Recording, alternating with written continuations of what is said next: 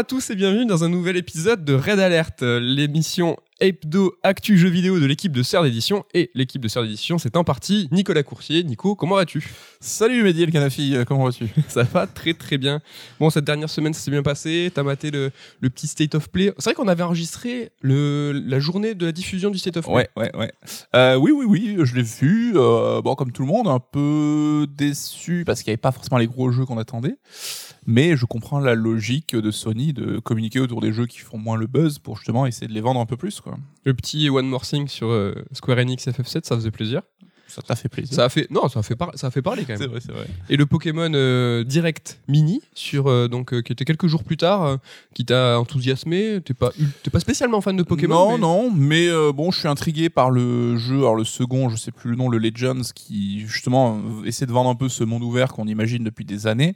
Après, quand même, toujours euh, ce sentiment que Pokémon Company, euh, Game Freak abusent sur la technique. Quoi. Les mecs, ils gagnent des milliards et des milliards et leurs jeux, ils sont dégueulasses techniquement. Enfin, il y a de quoi embaucher plus de mecs pour faire un rendu un peu plus, euh, un peu plus costaud. Quoi. Il y a eu un débat à la rédac sur euh, l'aspect graphique et technique de, de ce Pokémon. Il s'appelle comment? Atreus Atreus? Ah, Arceus. Arceus Ouais. Désolé. Même le remake hein, de Saphir et Perle, c'est ça? Oui.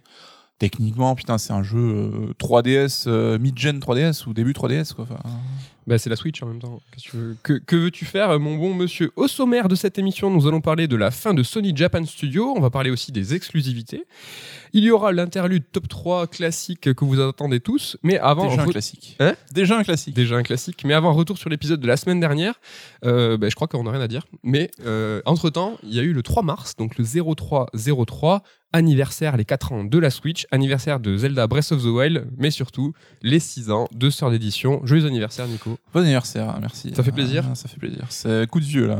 Ça t'a- ouais de un- 5 ans, je- ça me fait bizarre, je sais pas pourquoi. Tu m'as dit que tu voulais mentir. Maintenant, c'est Sœur a toujours 5 ans. Oui, c'est me- comme moi, tu vois, je pense à au-delà de 30 ans, je compte plus. Ah oui, ça fait moment quand même t'as arrêté de compter. Donc là, voilà, sœur aura 5 ans toute sa vie, je pense.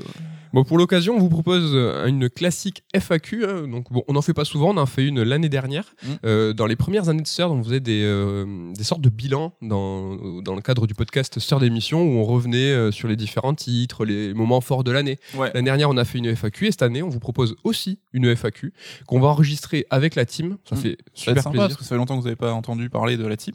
Ouais. Mais ouais, nous aussi, on est super contents de les retrouver. N'hésitez pas. Alors, posez une- vos questions euh, donc il y a tout euh, Twitter, Instagram, Facebook, sur le Discord. Euh, N'hésitez pas. Posez-vous posez-nous des questions sur les podcasts, les livres, la maison d'édition, la team, le jeu vidéo, l'actu. Enfin, franchement, euh, ce que vous voulez. Euh, je sais pas si on censurera. Je pense pas. On est Les des- céréales, tout les- ça, quoi. Oui, il y a eu un top 3 euh, C'était un céréales. vrai, euh, vrai vague de fond. Les gens étaient euh, très contents Mais de oui. partager leurs préférences en termes de céréales. hein. Comme quoi, euh, bien préparer une chronique, ça sert pas à grand chose. Parfois, euh, un, bon débat, un bon débat céréal, euh, ça fait le taf comme il faut. Euh, voilà pour euh, la semaine dernière, le retour sur les 6 ans de sœur. N'hésitez pas sur les questions, la FAQ. On, va enregistrer, on vous laisse une petite semaine pour poser ces questions. On enregistrera ça semaine pro. Oui. Et, et voilà, on, on espère vous proposer ça donc en podcast, en sœur d'émission et en vidéo. On va voir un petit peu si on trouve un setup pas On trop va voir, dégueulasse, ouais, Qu'il soit Covid-proof, euh, surtout. surtout, mais euh, qui soit sympa à Ouais. regarder. voilà, voilà, on va commencer direct. Nico, c'est toi, le mic Oui. est pour toi. tu veux nous parler de la fin de Sony Japan Studios. Tout à fait. Donc euh, là, alors on l'enregistre. Il y a quelques jours, Sony a confirmé qu'ils sont en train de purement et simplement démanteler Japan Studio. Alors de quoi s'agit-il hein? Japan Studio, c'est un studio de développement first party de Sony basé à Tokyo. C'est le plus vieux studio interne hein, qui est né euh, avec la première PlayStation et qui est à l'origine de titres euh, dont on se souvient, hein, enfin en tout cas à nous, je pense, Ape Escape ou Shadow of the Colossus ou encore Gravity Rush pour en résumer quelques-uns. Mais en filigrane, en fait, on, voit qu'il s'agit plutôt du basculement bah, de Sony et même du marché du jeu vidéo dans, dans son ensemble, hein, dont le centre de gravité bah, qui était autrefois au Japon et qui se déplace un petit peu plus aux États-Unis et pas forcément qu'aux États-Unis, on en parlera tout à l'heure. Donc on va reprendre un petit peu la chronologie des événements sur euh, cette fin annoncée de Japan Studio. Donc en février 2020, il y a un an, Nicolas Doucet, euh, donc le français qu'on connaît bien, qui est développeur au Japon, est nommé à la tête de Japan Studio au relais du succès de Astros Playroom. Donc euh, Astros Playroom, c'est le jeu qui a accompagné le lancement de la, de la PlayStation 5.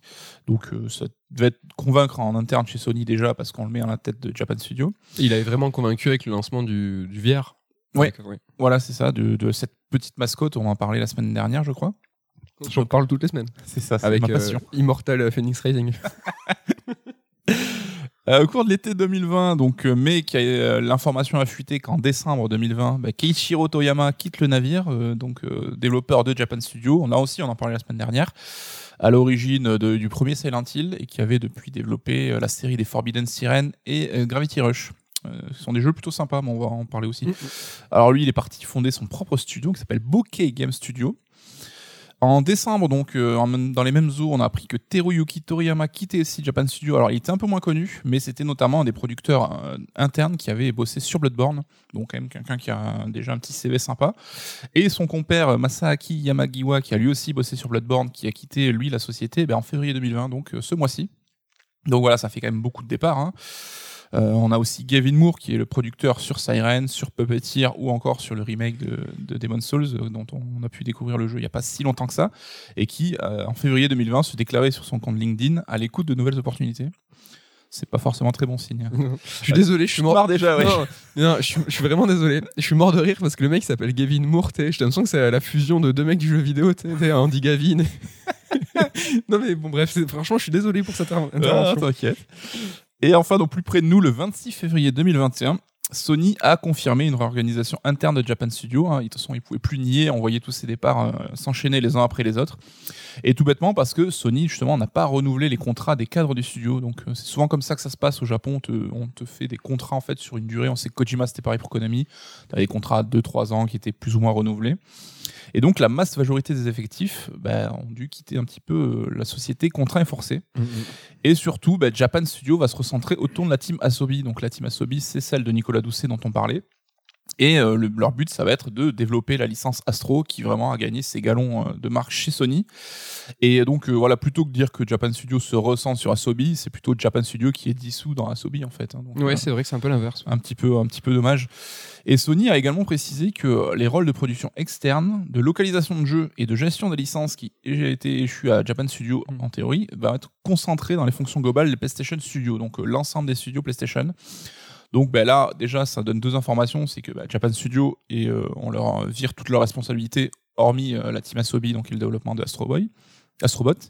Et surtout, bah, que ça renseigne un peu sur euh, le rôle de Japan Studio, qui n'était pas uniquement que de faire des jeux, mais qui avait aussi un rôle de supervision de jeux externes ou de, de localisation de jeux pour le Japon. Il chapeautait des gros jeux. Hein. Bloodborne, je crois qu'il était euh, ce genre de choses. hein. Exactement, et euh, on va se faire un petit historique Ah, Japan. Studio d'ailleurs pour euh, revenir un petit peu en arrière, s'évoquer quelques souvenirs.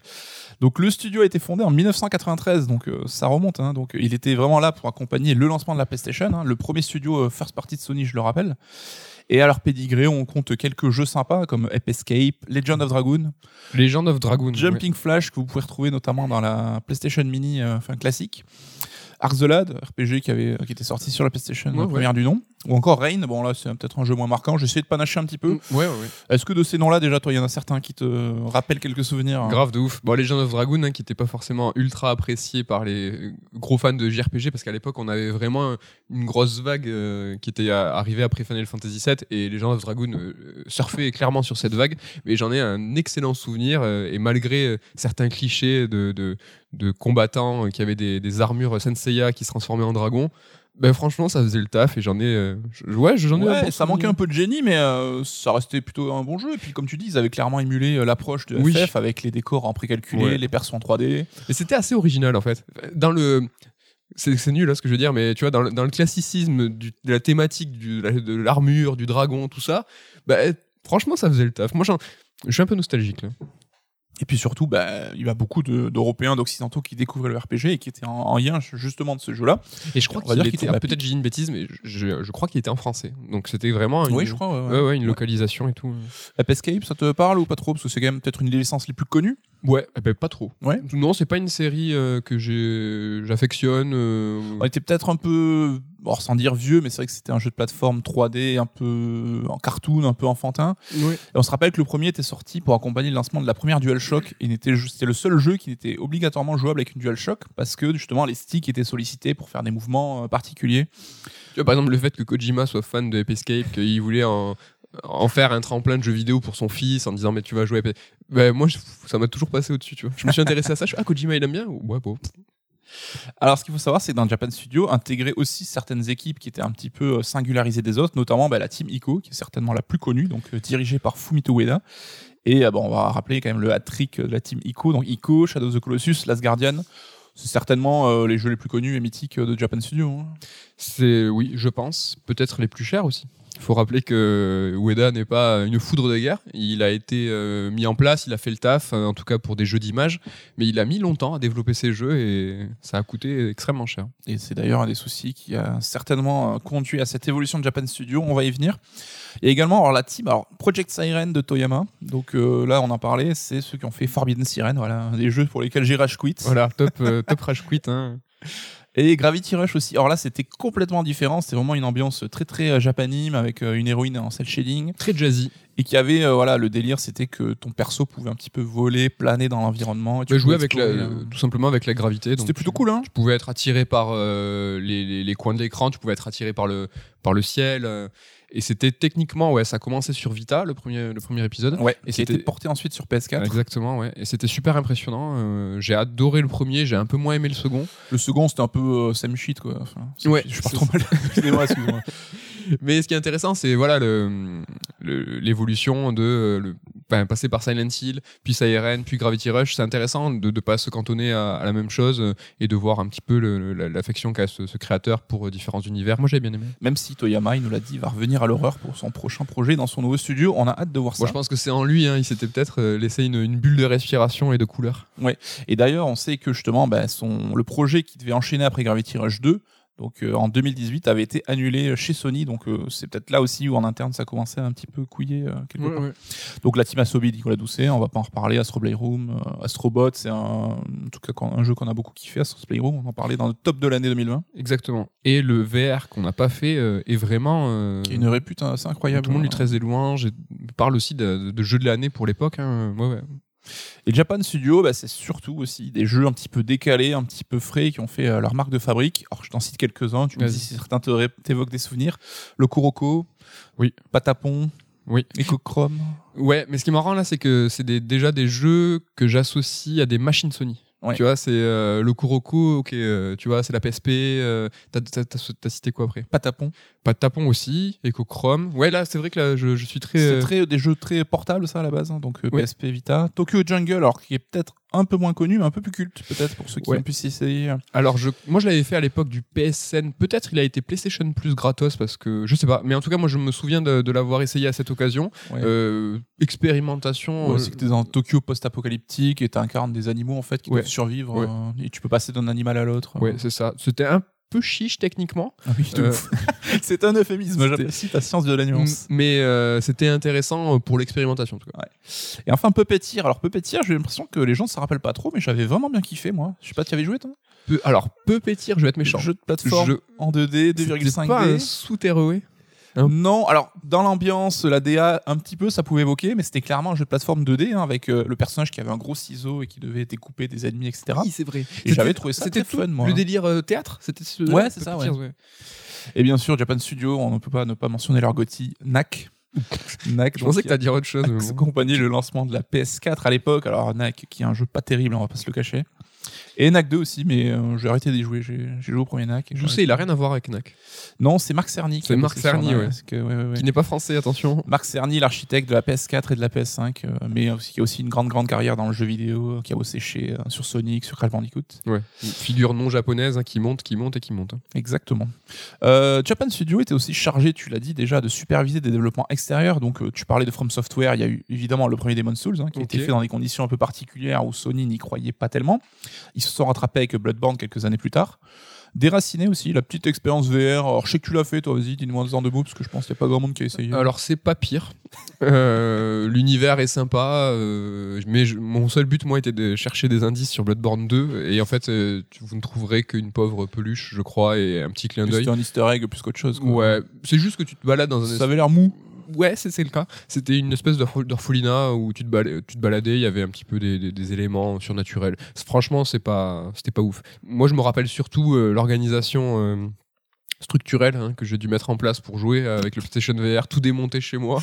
j'ai fait des racines, j'ai pas fini des racines, mais genre j'ai joué 4 heures. C'est un jeu qu'il faut faire d'une traite, Voilà. sinon euh, dès que t'arrêtes, il retourne plus. j'ai arrêté parce que je me suis dit, là, ben, j'ai déménagé en fait. Je, me- je- je me suis tourné, il y avait des cartons, il y avait du scotch et des ciseaux. loué un camion et. J'avais loué un camion, j'avais loué un camion. Non, non, euh, ça, je m'en souviens en tout cas. Alors il y a évidemment aussi le remake de Demon's Souls avec euh, Blue Point Games qui était euh, géré donc par Japan Studio qui faisait l'interface avec Sony.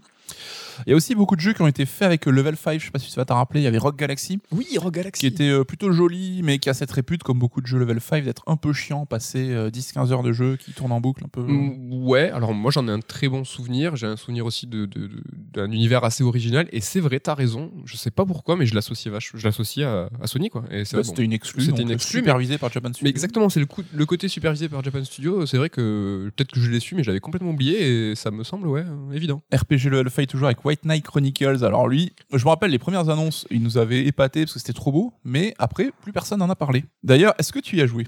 Ouais, j'ai joué et encore une fois, j'en ai un, bon souvenir, non pas parce que c'était une exclue euh, Sony, mais parce que le trailer, alors je me souviens du trailer, des premiers euh, reveals qui nous avaient vraiment impressionné. Comme tu viens de le dire, techniquement, c'était ultra beau, mais c'était euh, un peu. euh, ça sonnait le Japon. T'avais un héros qui pouvait se transformer en chevalier géant. T'avais un système de combat qui était assez intéressant. Et encore une fois, c'était l'époque PS3, c'était la disette, c'était compliqué. C'était un des premiers jeux PS3, je crois. hein. Ouais, c'est ça.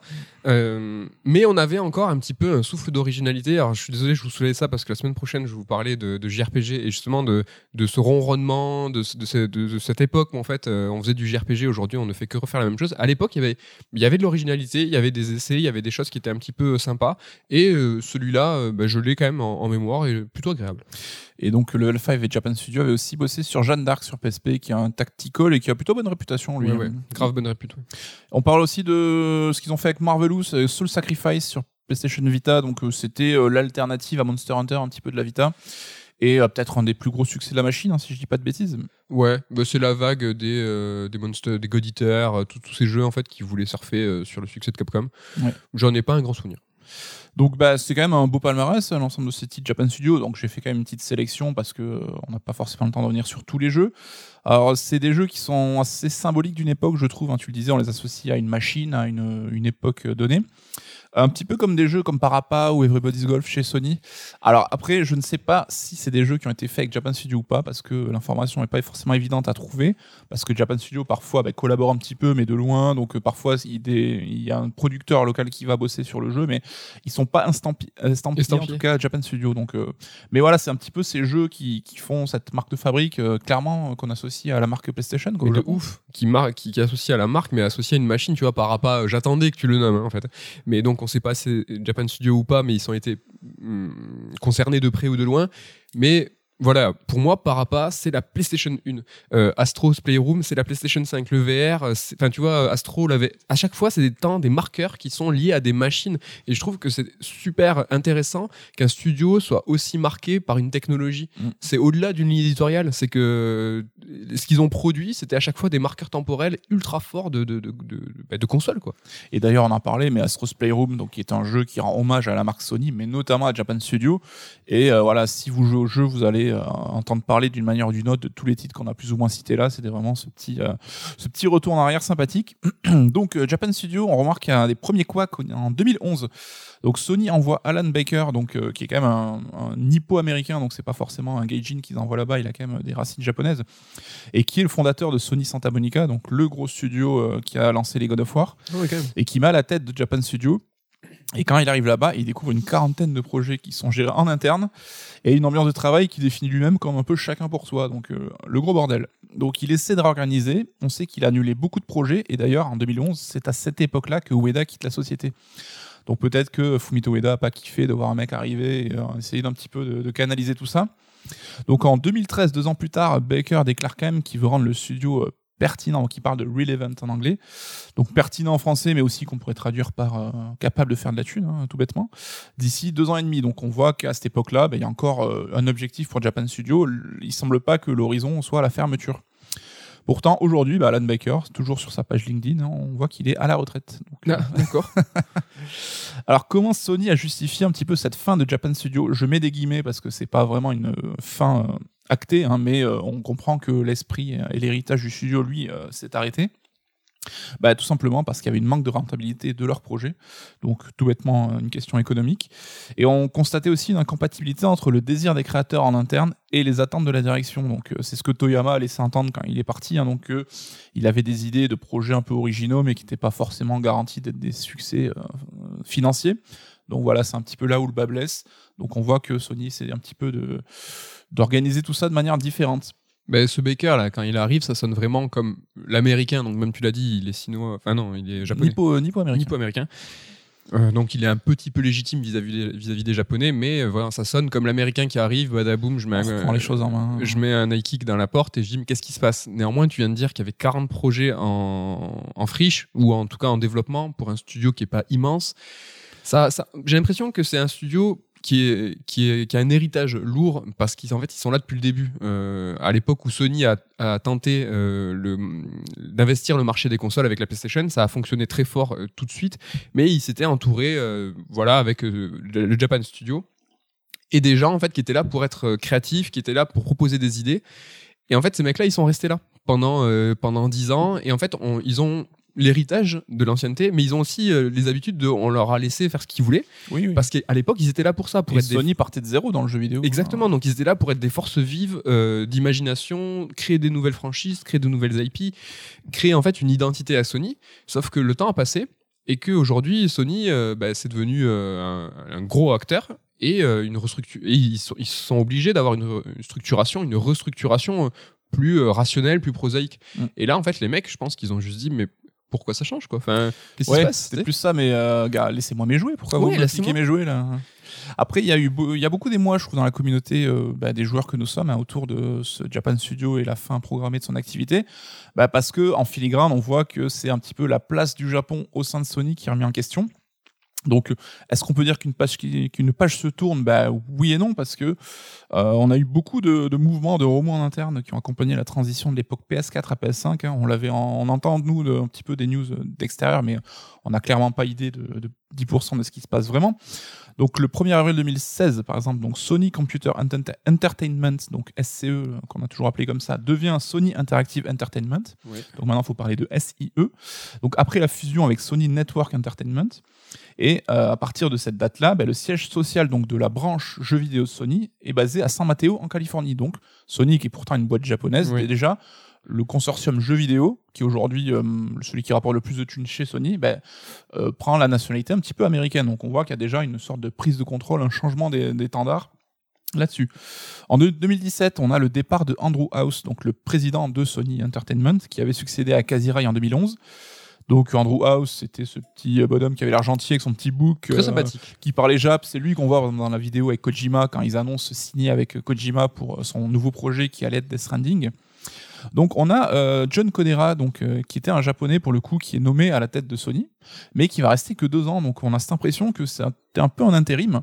Ouais, Codera, on s'en souvient pas beaucoup. hein. Ouais, et euh, là aussi, alors, est-ce qu'on euh, peut-être on réfléchit trop et s'il faut c'est pas du tout le cas, mais est-ce qu'il n'y avait pas une sorte de guéguerre entre justement ben, les Japonais un peu de Sony qui voulaient reprendre le contrôle, donc qui placent un Japonais à la tête de la société. On voit que ça n'a pas trop marché. Euh, John Codera est nommé euh, président, on lui colle Jim Ryan donc en tant qu'assistant. Enfin, en tant que VP machin, mais pourtant deux ans plus tard, c'est bien Jim, Jim Ryan qui va prendre la tête de SIE en 2019 et Codera qui va rétrograder, qui va devenir son assistant. Donc là, il y a une sorte de passation de pouvoir un peu bizarre. Ils ont inversé quoi. Et d'ailleurs, euh, on voit que bah, ça s'est peut-être pas forcément bien passé parce que Codera, à partir d'avril de cette année-là, bah, va tout bêtement quitter la branche Sony Interactive donc pour être relocalisé ailleurs chez Sony. Donc voilà, on a vu que Codera avait euh, dit qu'il avait peut-être quelques regrets sur l'arrêt des consoles portables de la marque, euh, vu le succès de la Switch. Peut-être qu'il y a eu, euh, voilà, c'était des guerres de position, des guerres de philosophie un petit peu. En tout cas, voilà, maintenant Jim Ryan est à la tête de SIE depuis 2019. Et en novembre, justement, donc dans, parmi les décisions qu'il a prises, bah, les Sony Worldwide Studios, donc l'ensemble des studios appartenant à Sony, ont été renommés PlayStation Studios, donc une nomenclature un peu plus simple, un peu plus Oui. directe. Mais surtout, bah, l'iconique et assez apprécié euh, Shuei Yoshida, qui était à la tête de ces studios-là, bah, il a laissé sa place à Herman Hulst, donc euh, qu'on connaît pour être euh, le dirigeant de Guerrilla Games, donc euh, ceux qui ont fait euh, Horizon. Donc voilà, Herman Hulst à la tête de PlayStation Studio. Shuei Yoshida, on peut pas s'empêcher d'y voir quand même une sorte de rétrogradation. hein. donc euh, maintenant, il s'occupe de gérer un petit peu euh, le lien entre Sony et les développeurs indés. Voilà. Alors on sait qu'il est toujours très euh, excité par l'idée de bosser avec des développeurs indés, tout ça. Donc peut-être que c'était un choix de sa part. hein. Est-ce qu'en étant positif ou euh, essayer de voir le, le- le bon côté des choses, est-ce que c'est pas lui qui a demandé en fait euh, qu'on le mette là? Parce que et justement comme je disais tout à l'heure cet héritage des, des- de studios de Japan Studio des mecs qui sont créatifs qui sont là pour expérimenter lui il était un peu le garant euh, Mm. de, de cet esprit et il s'est dit bah, cet esprit là il est aujourd'hui bien plus vivace en tout cas chez les indés. Donc mettez-moi là. Peut-être Oui. que c'est sa demande. Mais c'est un peu la problématique qu'on a, et on aura peut-être la réponse que dans 10 ans, mais euh, il y a une vague de départ euh, assez importante, donc c'est pas un hasard ce qui se passe. Mais est-ce que Sony était vraiment en haut de la vague à cette époque-là? La PlayStation 4 cartonnait, la PlayStation 5 à l'arrivée, donc c'était vraiment une période naturelle de transition. Oui. Bah, est-ce que ces gens-là se sont dit, bah, c'est le moment de passer le relais parce qu'on a bien bossé, maintenant faut faire autre chose? Ou est-ce qu'ils ont tous été un peu poussés doigts? Hein Parce que justement, on en revient au départ brutal de Sean Layden en septembre 2019 qui était la tête de proue de Sony euh, Entertainment America. Donc on voyait beaucoup à l'E3, par exemple, c'est lui qui venait euh, présenter la conf. C'est le Reggie Fils-Aimé de Sony quoi. Ouais, c'est ça, carrément. Mais euh, lui qui a jamais trop commenté son départ et on sentait que ça s'était fait un peu brutalement. Voilà, donc on, se dit, bah là, on parlait de Marc Cerny, hein, qui depuis la PS4 est devenu l'architecte des consoles en interne. Donc là aussi, c'est pas, c'est pas forcément un japonais. Donc il a géré aussi la PS5. Donc il semble clair qu'il y a quand même plusieurs visions qui sont un petit peu entrechoquées chez Sony. A priori, est-ce que c'est Jim Ryan qui était à la tête de sa propre vision? En tout cas, c'est lui maintenant qui est en contrôle. Donc euh, voilà, beaucoup de personnages clés de l'histoire de PlayStation qui ont passé la main. Volontairement ou pas, ça on ne le saura pas. Il y a, euh, les Japonais, d'une manière générale, sont quand même moins présents au poste clé. Donc ça aussi, Ah oui. ça fait partie justement de, de l'émoi que ça suscite. Donc est-ce que Sony délaisse le Japon? Bah oui, c'est clair et net. hein. Je pense que malgré ce qu'ils disent, on peut pas, on peut pas penser autrement. Mais euh, ça ne date pas d'aujourd'hui. hein. Là, il y a beaucoup d'éléments qui vont dans ce sens-là à cette époque-là, mais ça date pas d'aujourd'hui. En réalité, le chiffre de Sony a déjà débuté depuis de longues années avec l'ère PlayStation 4. Donc on se rappelle que euh, l'époque PlayStation 3, Xbox 360, pour le Japon, ça n'a pas été la plus florissante en termes de jeux vidéo. Les studios ont eu beaucoup de mal à s'adapter à ce changement de technologie. Euh, les jeux, euh, justement, c'est là où les jeux occidentaux ont un peu, pris le pas et sont devenus le modèle dominant de l'industrie. Heureusement qu'au Japon, il y avait quand même la PSP hein, qui a permis d'accueillir pas mal de titres. Donc euh, les studios ont eu un- du mal à, à faire cette transition, et notamment Japan Studio, hein, qui s'est quand même repris en main avec la PS4. Mais on sent que toute l'industrie japonaise a dû un peu revoir et rationaliser ses méthodes de travail. Donc euh, tu en parlais tout à l'heure un petit peu, c'était la fin des beaux jours et la fin de on fait un petit peu n'importe comment. Le jeu vidéo aujourd'hui, bah, c'est quelque chose qui demande des millions, qui implique d'être beaucoup plus organisé, et on pouvait peut-être plus continuer comme on faisait. Donc le marché intérieur japonais, avant, pouvait se suffire à lui-même. hein. Donc tu faisais un carton là-bas. Enfin, les ventes de jeux au Japon à la grande époque, c'était quelque chose de, dingue. hein. Mais aujourd'hui, c'est plus forcément possible. Et alors, malgré euh, le- les jeux mobiles et malgré la Switch aujourd'hui, qui permettent quand même pour un éditeur Jap de continuer à faire de la thune à domicile, hein. Mais euh, aujourd'hui, il faut penser euh, global, il faut penser worldwide, comme on dit dans le business. Donc même, on voit que les Yakuza, ben, ça y est, commencent à s'exporter et euh, on- sait que les Yakuza aujourd'hui rapportent plus d'argent à l'international, en Asie même qu'au Japon ouais. en lui-même. Donc voilà, c'est un petit peu la fin d'une époque. Chez Sony, on a surtout eu l'émergence bah, de Guerrilla, on en parlait avec Herman Hulst, donc avec ce, ce Horizon qui arrivait, qui a un petit peu tout cassé pour une nouvelle licence. On a évidemment Naughty Dog, hein, qui était déjà au summum de son art, mais qui a vu sa domination encore plus accentuée avec euh, les deux dernières générations de machines, avec des Last of Us, etc. Idem pour Santa Monica Studio, avec euh, le reboot de God of War. Le rachat d'Insomniac aussi, qui est assez récent chez Sony, mais qui montre Mhm. qu'aujourd'hui, Sony, ils misent sur des AAA, ils veulent des jeux qui, alors qui pas forcément imposés, mais qui doivent faire du 10 millions de ventes, quoi. On veut du gros, gros, gros carton. Et euh, voilà. un gros carton parce qu'il coûte cher. Oui, et c'est cette approche un petit peu plus pragmatique qui ne laissait plus tellement la place aux expérimentations, comme justement le Japan Studio avait euh, l'habitude de faire. Donc finalement, euh, la part du Japon dans l'industrie s'est un petit peu marginalisée. Et ce que produisait Japan Studio, bah, c'était plus suffisant d'un point de vue de Sony. Donc euh, ça peut être triste, on peut le regretter, mais d'un point de vue économique, ça me paraît quand même assez justifié. Donc euh, Sony, ils sont pas là pour, euh, pour être des philanthropes. Donc si leur jeu ne rapportait plus autant, on peut comprendre qu'ils aient pris cette décision. Et surtout, bah, Sony ne fait que suivre en fait l'évolution des tendances dans le jeu vidéo. Donc, on délaisse un petit peu le Japon, on délaisse un petit peu ces jeux rigolos, ces jeux un peu double A, pour aller vers quelque chose de plus blockbuster. Donc, euh, beaucoup de joueurs euh, rechignent un petit peu en parlant d'américanisation de Sony et voient ça d'un mauvais œil. Mais et pour le coup, là, c'est, euh, il me semble que c'est Jim Ryan qui dit ça, mais on peut plus parler de mondialisation. Jim Ryan, c'est un Écossais. On a Nicolas Doucet au Japon, qui est un Français. Herman Hulst, à la tête des studios PlayStation, c'est un Néerlandais. Donc on voit que il s'agit pas forcément d'une américanisation, mais plus de quelque chose de plus global. hein. Il faut maintenant plaire au monde entier. Ou même, est-ce que du coup, c'est pas le Japon qui est passé aux États-Unis, enfin Sony qui était du Japon qui est passé aux États-Unis, et maintenant qui rebascule vers l'Europe? Parce que là, vraiment, les têtes, enfin toutes les têtes pensantes, elles sont pas américaines, quoi. Bon, il y a euh, Jim Ryan qui est, qui est ricain, Oui. mais euh, sinon, tu viens de le dire, il y a beaucoup de d'européens quoi. Est-ce que du vrai, coup ça, ouais, ouais, ça même pas la, les studios qui sont nés récemment, on voit que bah, t'as de l'américain et de l'européen. donc, la euh, bascule euh, Peut-être qu'une nouvelle transition s'opère tout doucement, on, on le verra avec le temps. mm, mm. En tout cas, chez Sony, en ce moment, l'ambiance c'est un peu euh, triple A ou crève, donc il n'y a pas trop la place pour autre chose. Est-ce qu'on peut, malgré la qualité des jeux, on l'a souvent dit que euh, la ligne éditoriale de Sony, je crois que tu viens de nous en parler d'ailleurs un petit peu tout à Ouais. l'heure, bah, nous, nous convient assez en tant que joueurs. hein. On a ces jeux solo, euh, narratifs, euh, assez matures, Oui. avec euh, pas mal de monde ouvert aussi, donc c'est quelque chose qui nous plaît. Mais est-ce qu'on n'a pas quand même un appauvrissement au global de la ligne éditoriale de Sony? Est-ce qu'on perd pas un petit peu certains jeux différents qui amenaient une fraîcheur dans la marque, chez la marque? Oui, forcément, forcément. Et euh, on parlait tout à l'heure des jeux de Fumito Ueda. ils étaient là pas pour faire du chiffre à l'époque. C'était des, des jeux d'image, des jeux de prestige pour montrer que Sony a, avait cette ambition d'avoir une diversité dans l'offre, mais aussi des jeux pour les gamers entre guillemets, hein, des jeux artistiques, des jeux de voilà, des jeux qu'on on dit voilà 100% d'image. Ouais. Aujourd'hui, tu l'as parlé tout à l'heure, les objectifs sont euh, 10 millions, on va dire, de vente. hein. c'est ce qui est énorme. hein. Même à l'époque, on n'avait pas forcément ces chiffres. Aujourd'hui, c'est le, le minimum syndical. C'est des jeux qui coûtent extrêmement cher. Donc c'est pour ça que les objectifs sont extrêmement hauts. Mais la position de Sony a aussi changé. Euh, on parlait d'une époque euh, tout à l'heure où euh, la branche Sony Pictures, la branche Sony Bravia, les, alors je vais pas dire les Walkman, hein, mais les, les mini disques. Sony a toujours été très diversifié sur la technologie et le versant jeux vidéo n'était pas forcément le, le- le pôle dominant. En tout cas, le pôle qui ramenait le plus d'argent. C'est plus le cas aujourd'hui. Aujourd'hui, la branche PlayStation est la branche majeure, celle où tous les espoirs sont fondés, même devant Sony Pictures, même devant Sony Bravia, Je crois que c'est 40% du chiffre d'affaires, il- de mémoire, hein, il me semble. sur. euh, Sur le jeu vidéo en tant que tel, et c'est énorme. par t'imagines rapport aux autres branches qui sont minoritaires. Oui, le oui, jeu oui. vidéo, c'est le, le pourvoyeur de thunes chez Sony. ce, ce qui sous-entend que les enjeux sont énormes. Donc c'est vrai que recentrer sur des gros objectifs, sur des gros jeux, parce que derrière il y a toute une machinerie, euh, c'est le, le jeu vidéo et la locomotive, c'est un peu triste, un peu pragmatique, mais ça se, ça se comprend. Les jeux de Ueda, c'était des années et des années de développement, des équipes qui étaient, qui étaient pas, tu vois, extrêmement nombreuses. Mm. Mais euh, il y a des jeux sortaient, les jeux sortaient pas quoi. Oui, et puis Last Guardian, on va pas se mentir, c'est pas un carton non plus phénoménal. On- Je ne crois pas qu'on ait de chiffres précis là-dessus, mais c'est pas du Spider-Man à 13 millions, du Last of Us à 15 millions, je crois. Enfin, donc tu l'as dit, hein, Sony, euh, ils ont fait leur année 2020, c'est une année record pour eux. Donc ils auraient clairement les moyens de se permettre de financer ça un petit peu pour la beauté du geste, pour l'image, mais ils ont plus envie de le faire.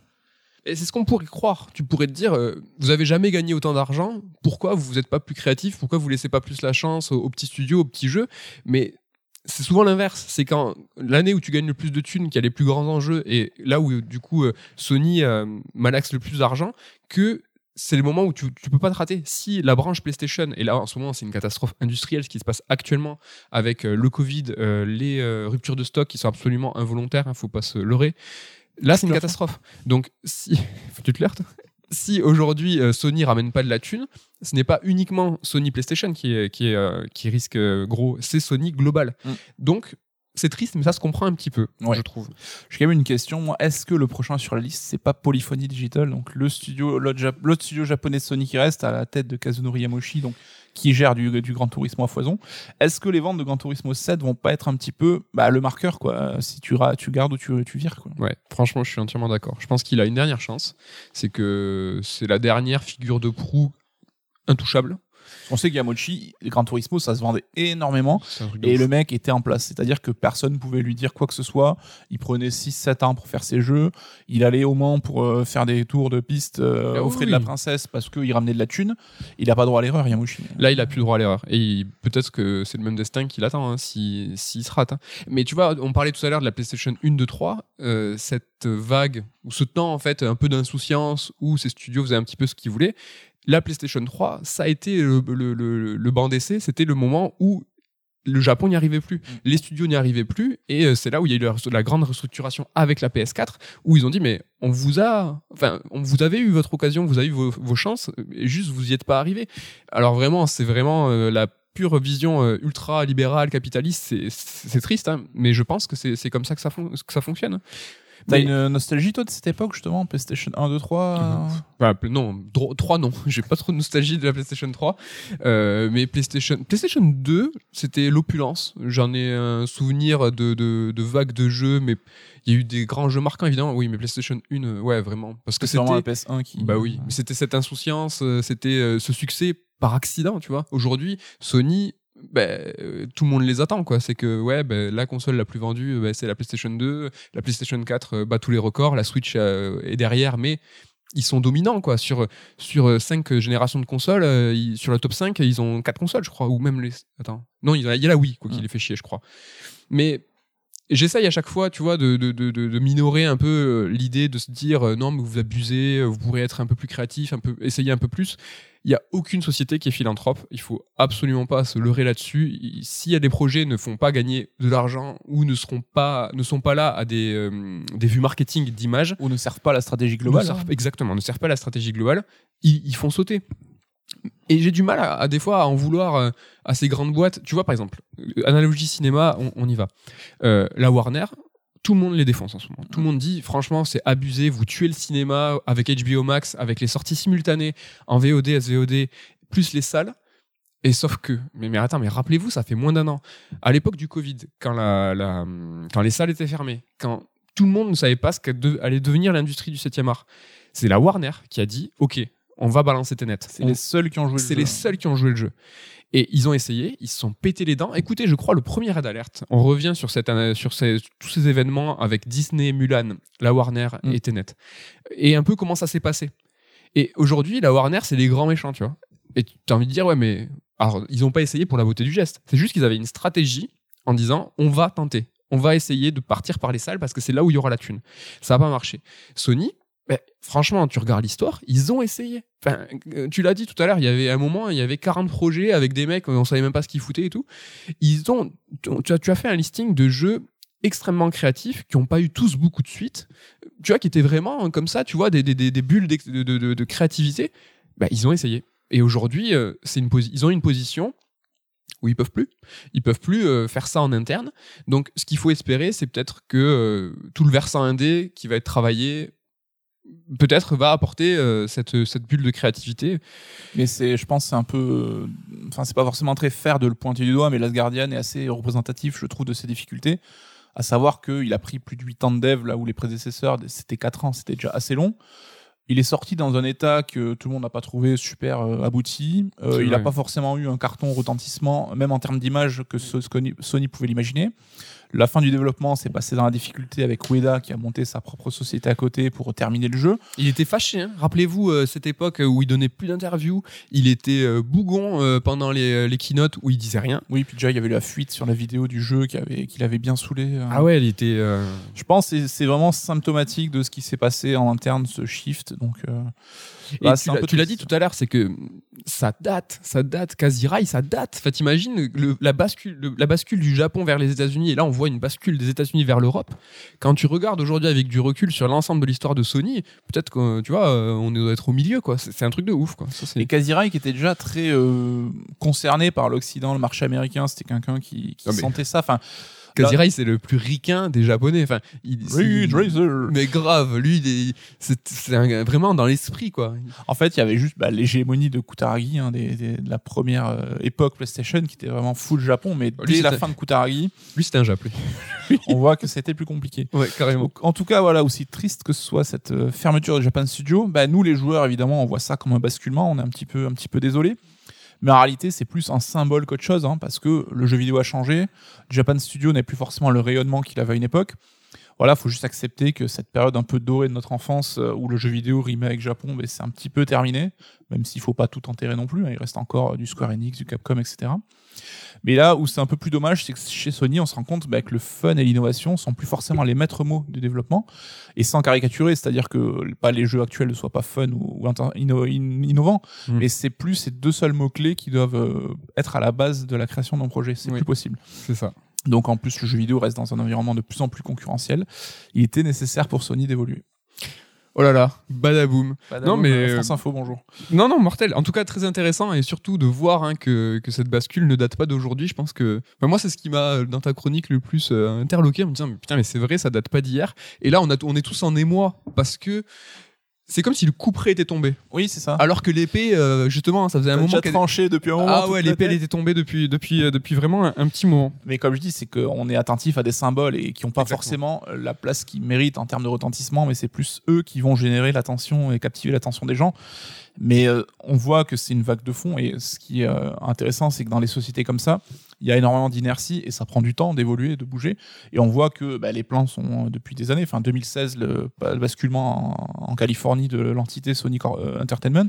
Enfin, le Bah, siège, hein, c'est pas n'importe quoi. quoi. hein. C'est quand même extrêmement, tu viens de le dire, extrêmement symbolique.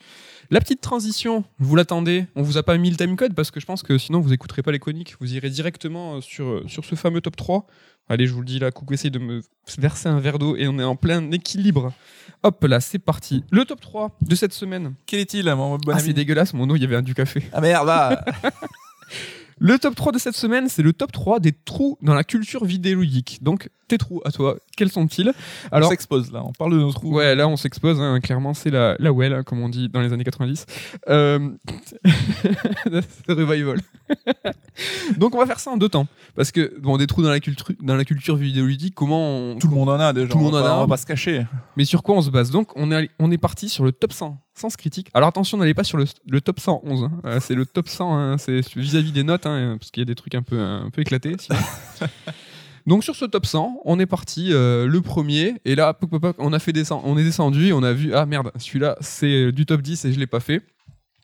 Quel est-il? Est-ce que tu vas tu nous donnes top top 3 peut-être et on va voir peut-être dégager euh, quelque chose euh, sur ce top 100, ce top 100 Ouais, alors je commence par Mass Effect numéro 3. Euh, Mass donc, Effect, euh, Mass. Effect, une saga bien connue. Et justement, j'en parle maintenant parce qu'il va ressortir dans sa- une version un peu euh, remaniée, trilogie, legacy, euh, dans d'ici deux mois, je crois. Ouais. Et ça va être l'occasion pour moi bah, de conclure, enfin de, de combler ce trou si euh, d'aventure il s'avère que j'accroche à, à la licence, ce qui n'est pas forcément évident. Donc la trilogie Mass Effect. Oui, c'est ça, d'un coup, je suis, je suis comme As, moi. Vas-y, top 2. Euh, numéro 2, Skyrim. Putain, Skyrim, euh, un peu le daron des mondes ouverts, hein, qui a été porté sur tous les appareils électroniques euh, du moment que vous avez hein, une puce informatique à l'intérieur. Ouais. Alors j'avais essayé d'y jouer à l'époque, mais c'était clairement pas ma cam. hein, et voilà, je pense pas que je m'y mettrai un jour. Mais bon, Skyrim, ça reste quand même un jeu majeur de ces dix dernières années. C'est dommage, tu pourrais y jouer absolument sur toutes les plateformes. Oui, Il est- j'ai sur mon Apple Watch, j'y joué d'ailleurs. Je pense, sur Switch. Le numéro 1, alors là, bah, évidemment, GTA 5 et même GTA au global. C'est une série euh, que je, je. Alors, je vais pas dire que je passe à côté parce que on peut pas passer à côté de GTA, on en entend suffisamment parler. GTA 5 continue à se vendre par palette, on est à 140 millions d'exemplaires, je crois.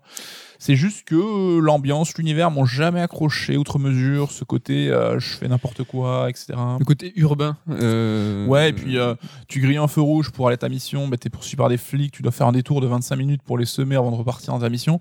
J'avais toujours l'impression qu'on perdait beaucoup de temps, etc. Enfin, le 4 m'avait un petit peu titillé avec son ambiance, euh, avec euh, Nico Bellic qui arrive aux États-Unis, le rêve Expat, américain. Ça t'a plu, ça Et pour le coup, j'avais dû jouer euh, peut-être 10 heures au GTA 4 Ah, et que j'avais quand même apprécié. Mais tu vois, GTA 5, je crois que sans mentir, j'ai joué euh, une demi-heure.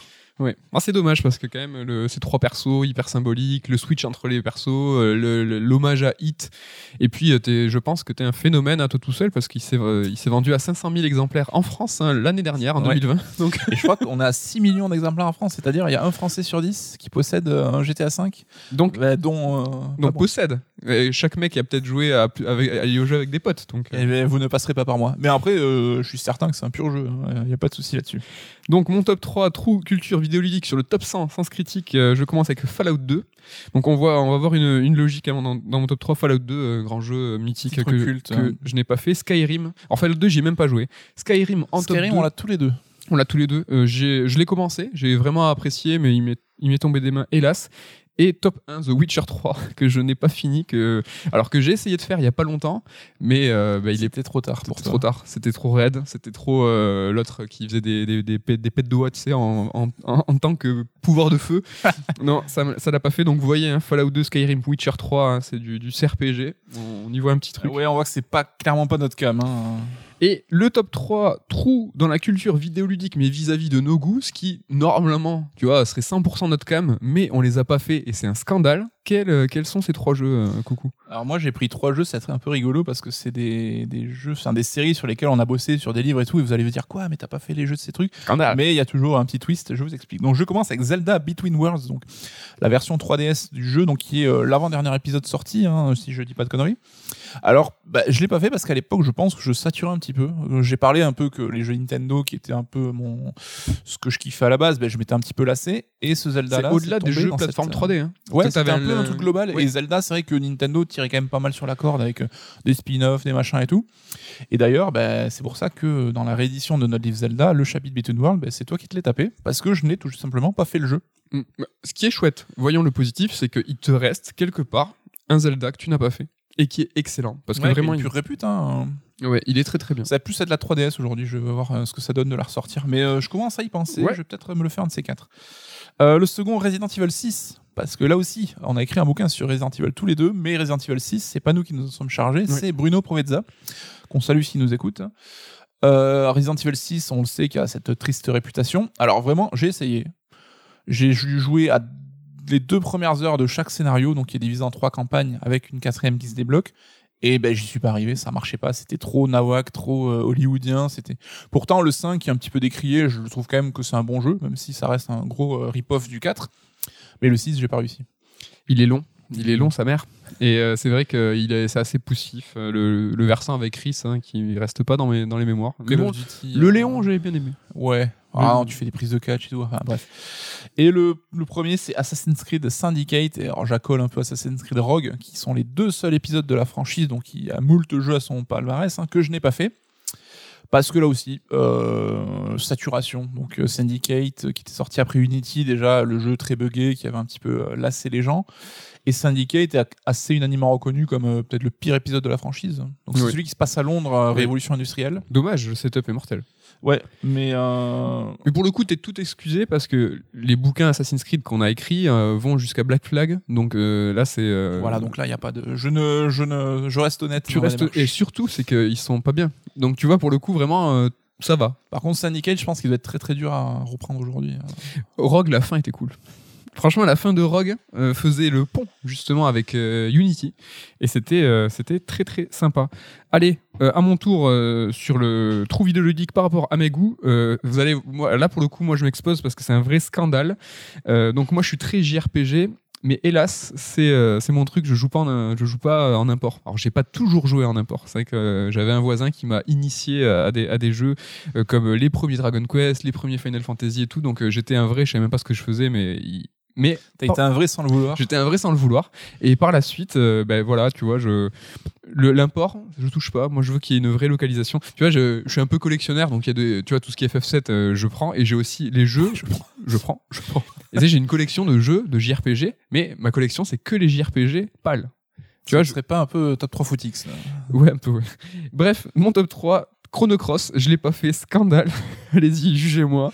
Alors juste, on a un Sound Teams sur le sujet qui est Ouais. sorti récemment sur la musique de Chrono Cross et de Et Mi- Mitsuda, Oui. et qui est très très cool. Donc on vous conseille de l'écouter si vous Les gens qui ne sont, eux, pas scandaleux, qui connaissent euh, le jeu et même la bande-son. Top 2, Xenogears, scandale, toujours plus, toujours plus dans le scandale. Et mon top 1, alors c'est Shining Force 3, scénario 2 et 3. Alors là, je suis un immense fa- fan de Shining Force 1 et 2. J'ai fait Shining Force 3 sur Saturn, premier épisode, mais le, le scénario 2 et 3 ne sont jamais sortis Ouais, en merci France. Sega. hein.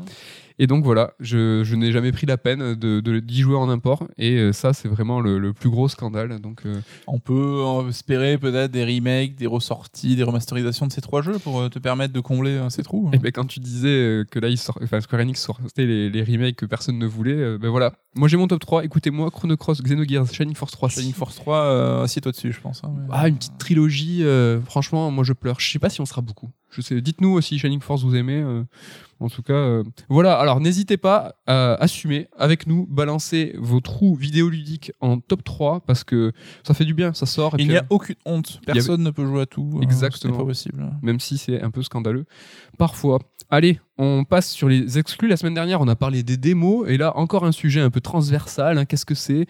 Alors, on va parler des exclus. Une exclue, c'est quoi? Pas très compliqué, hein, comme son nom l'indique. En fait, c'est un jeu qui ne sort que sur une seule plateforme et qui est exclusive. hein. Donc, c'est pas très euh, faramineux comme définition. Donc, il en existe des temporaires. Il y a des exclus sous forme de DLC. Il y en a de différents types et de différentes formes. Et en fait, c'est ce qu'on va voir tout de suite. On va commencer par les exclus constructeurs. Donc, à quoi ça sert aux constructeurs d'avoir des exclusivités? Euh, Donc, en fait, pour avoir une exclue, une vraie, le plus simple, si je puis dire, hein, c'est si vous avez quelques centaines de millions à investir, c'est de faire développer votre jeu en interne par un studio monté, comme on dit, in-house, ou par un studio qui a été racheté précédemment. Donc c'est ce qu'on appelle un studio first party.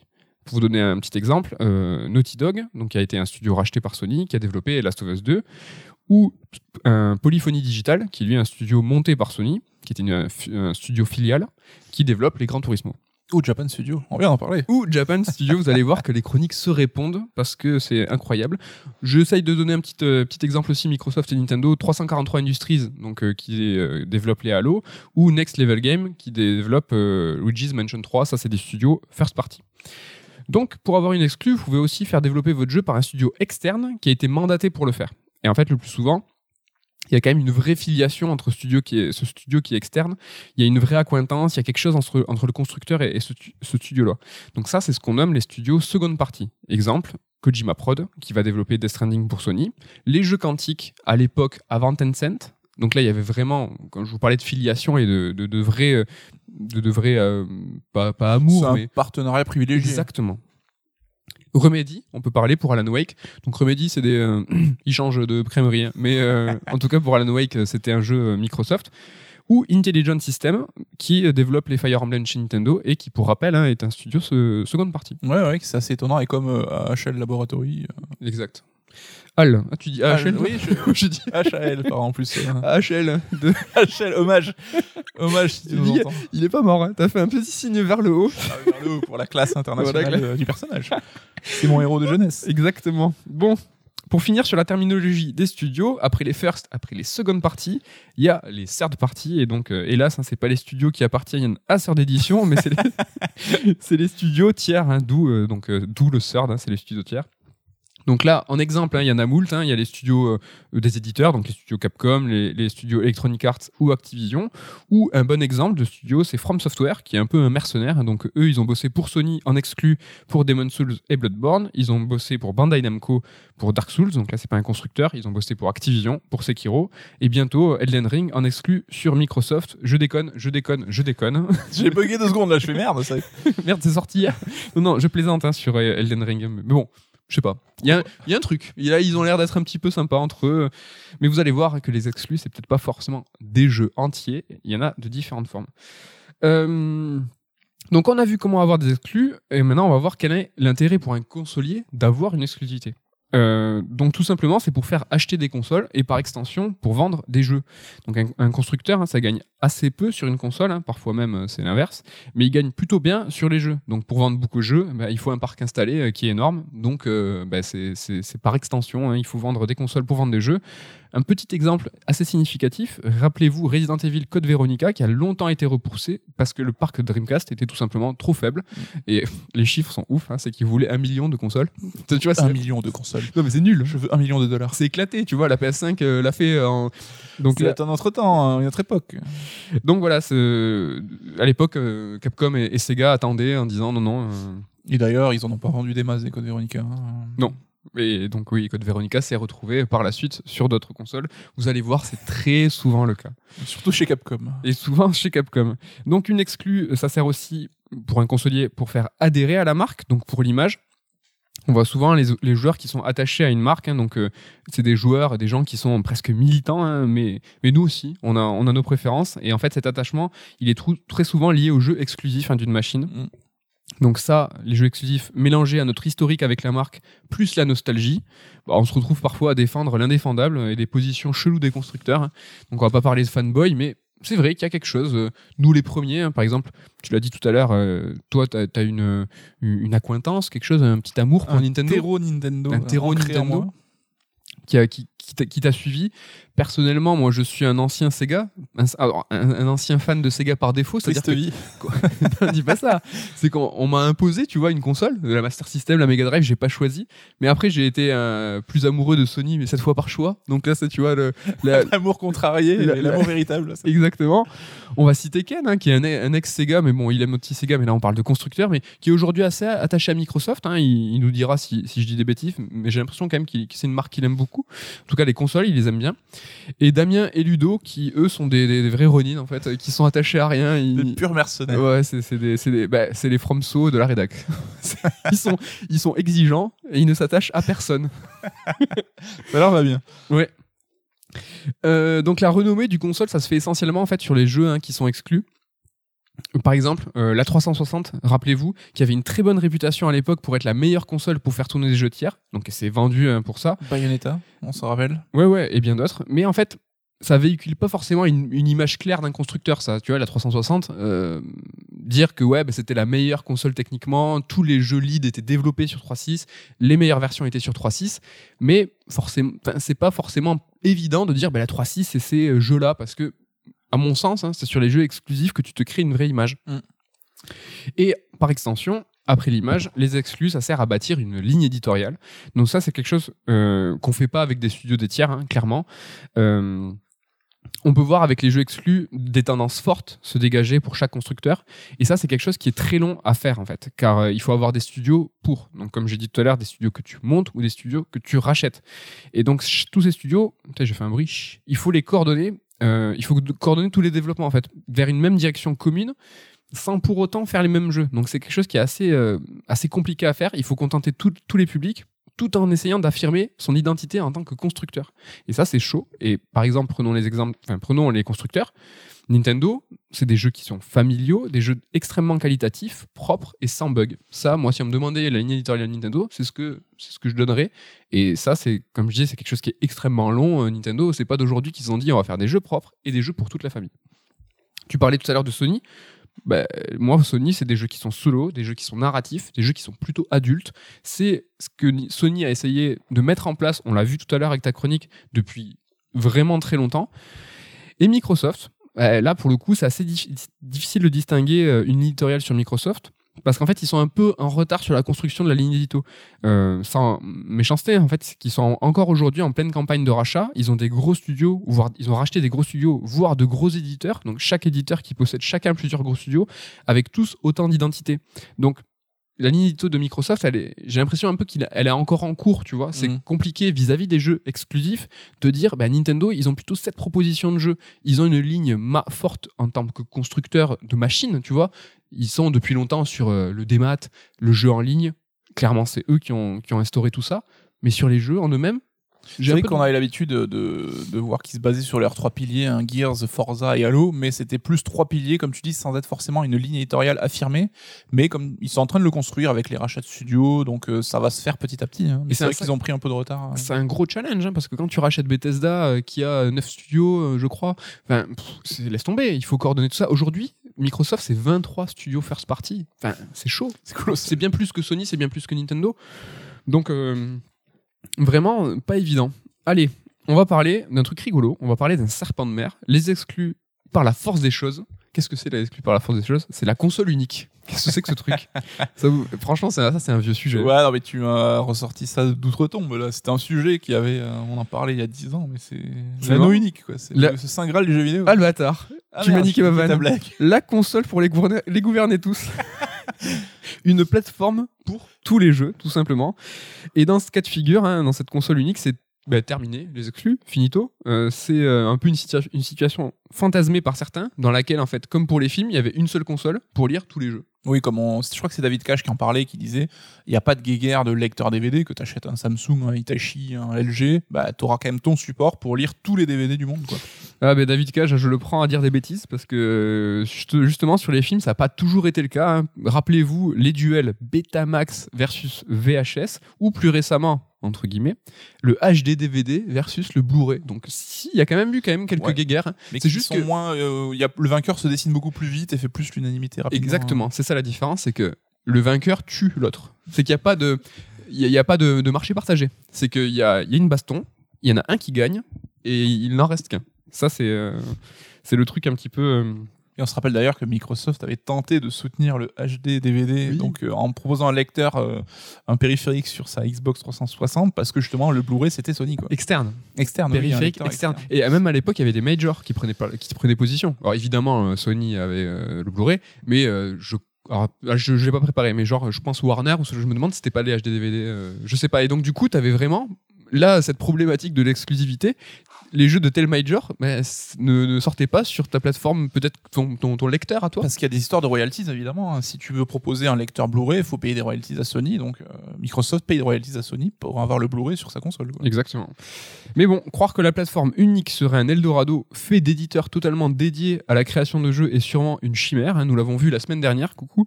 Euh, Sega a abandonné par la force des choses hein, son statut de constructeur.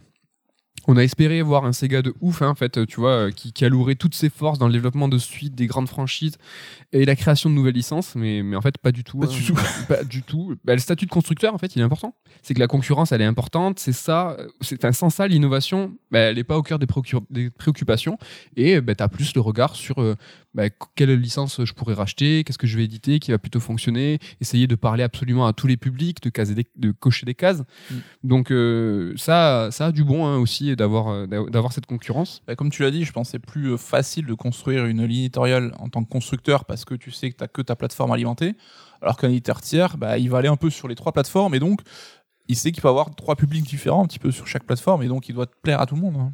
Exactement. On reste vite fait sur l'analogie ciné, hein, c'est important, il en faut dans tous les raids d'alerte, euh, en parlant du futur des salles. Donc le futur des salles, c'est quoi hein? C'est la VOD, hélas. J'espère que je dis des grosses bêtises et qu'un jour on retournera au cinéma. Euh, pour la VOD, la SVOD, les exclus, elles, commencent à être au centre de l'attention de ces plateformes. Euh, et là, dans le jeu vidéo, on a un temps d'avance et les exclus dans le jeu vidéo, on connaît. Donc, est-ce qu'il serait pas intéressant de regarder ce duel VOD, SVOD entre ces grandes plateformes par le prisme du jeu vidéo? Je pense que ça peut être ça, peut être cool. Par exemple, dans le jeu vidéo, euh, on, a un marché avec trois gros acteurs qui est autorégulé. Il n'y a pas de nouveaux, de vrais nouveaux entrants. Quand il y en a un qui meurt, l'autre est remplacé. Rappelez-vous, hein, Sega qui crève, Microsoft qui arrive. Il y a trois gros piliers, trois gros con- constructeurs, et c'est dur de se faire une place. Euh, Il y a Google, il y a Amazon, il y en a certains qui tentent, il y a la Ouya. En fait, il y a ces trois gros constructeurs. Il y a des, des, des- des essais en fait qui sont euh, autour. Ouais, un peu satellite, mais marginaux. Quoi. Exactement, marginaux. Donc, vis-à-vis de la VOD, SVOD, est-ce qu'on peut pas imaginer, en prenant le jeu vidéo comme euh, modèle, comme schéma, comme canevas, se dire bah, peut-être qu'il va y avoir euh, Netflix, Disney+, HBO Max, peut-être quand ça arrivera en France, quand ils auront lâché avec Orange euh, l'exclusivité, et que finalement, ces, en ce moment, toute cette guerre qu'il y a sur ces créations de plateformes, chaque major tente, euh, et c'est pareil dans le jeu vidéo, hein, Mhm. Ubisoft, Electronic Arts, tout le monde tente hein, d'avoir sa, sa plateforme unique, euh, propriétaire. Mais dans le jeu vidéo, on voit que ça marche pas. On voit qu'il y a un, un marché qui est autorégulé autour de trois acteurs.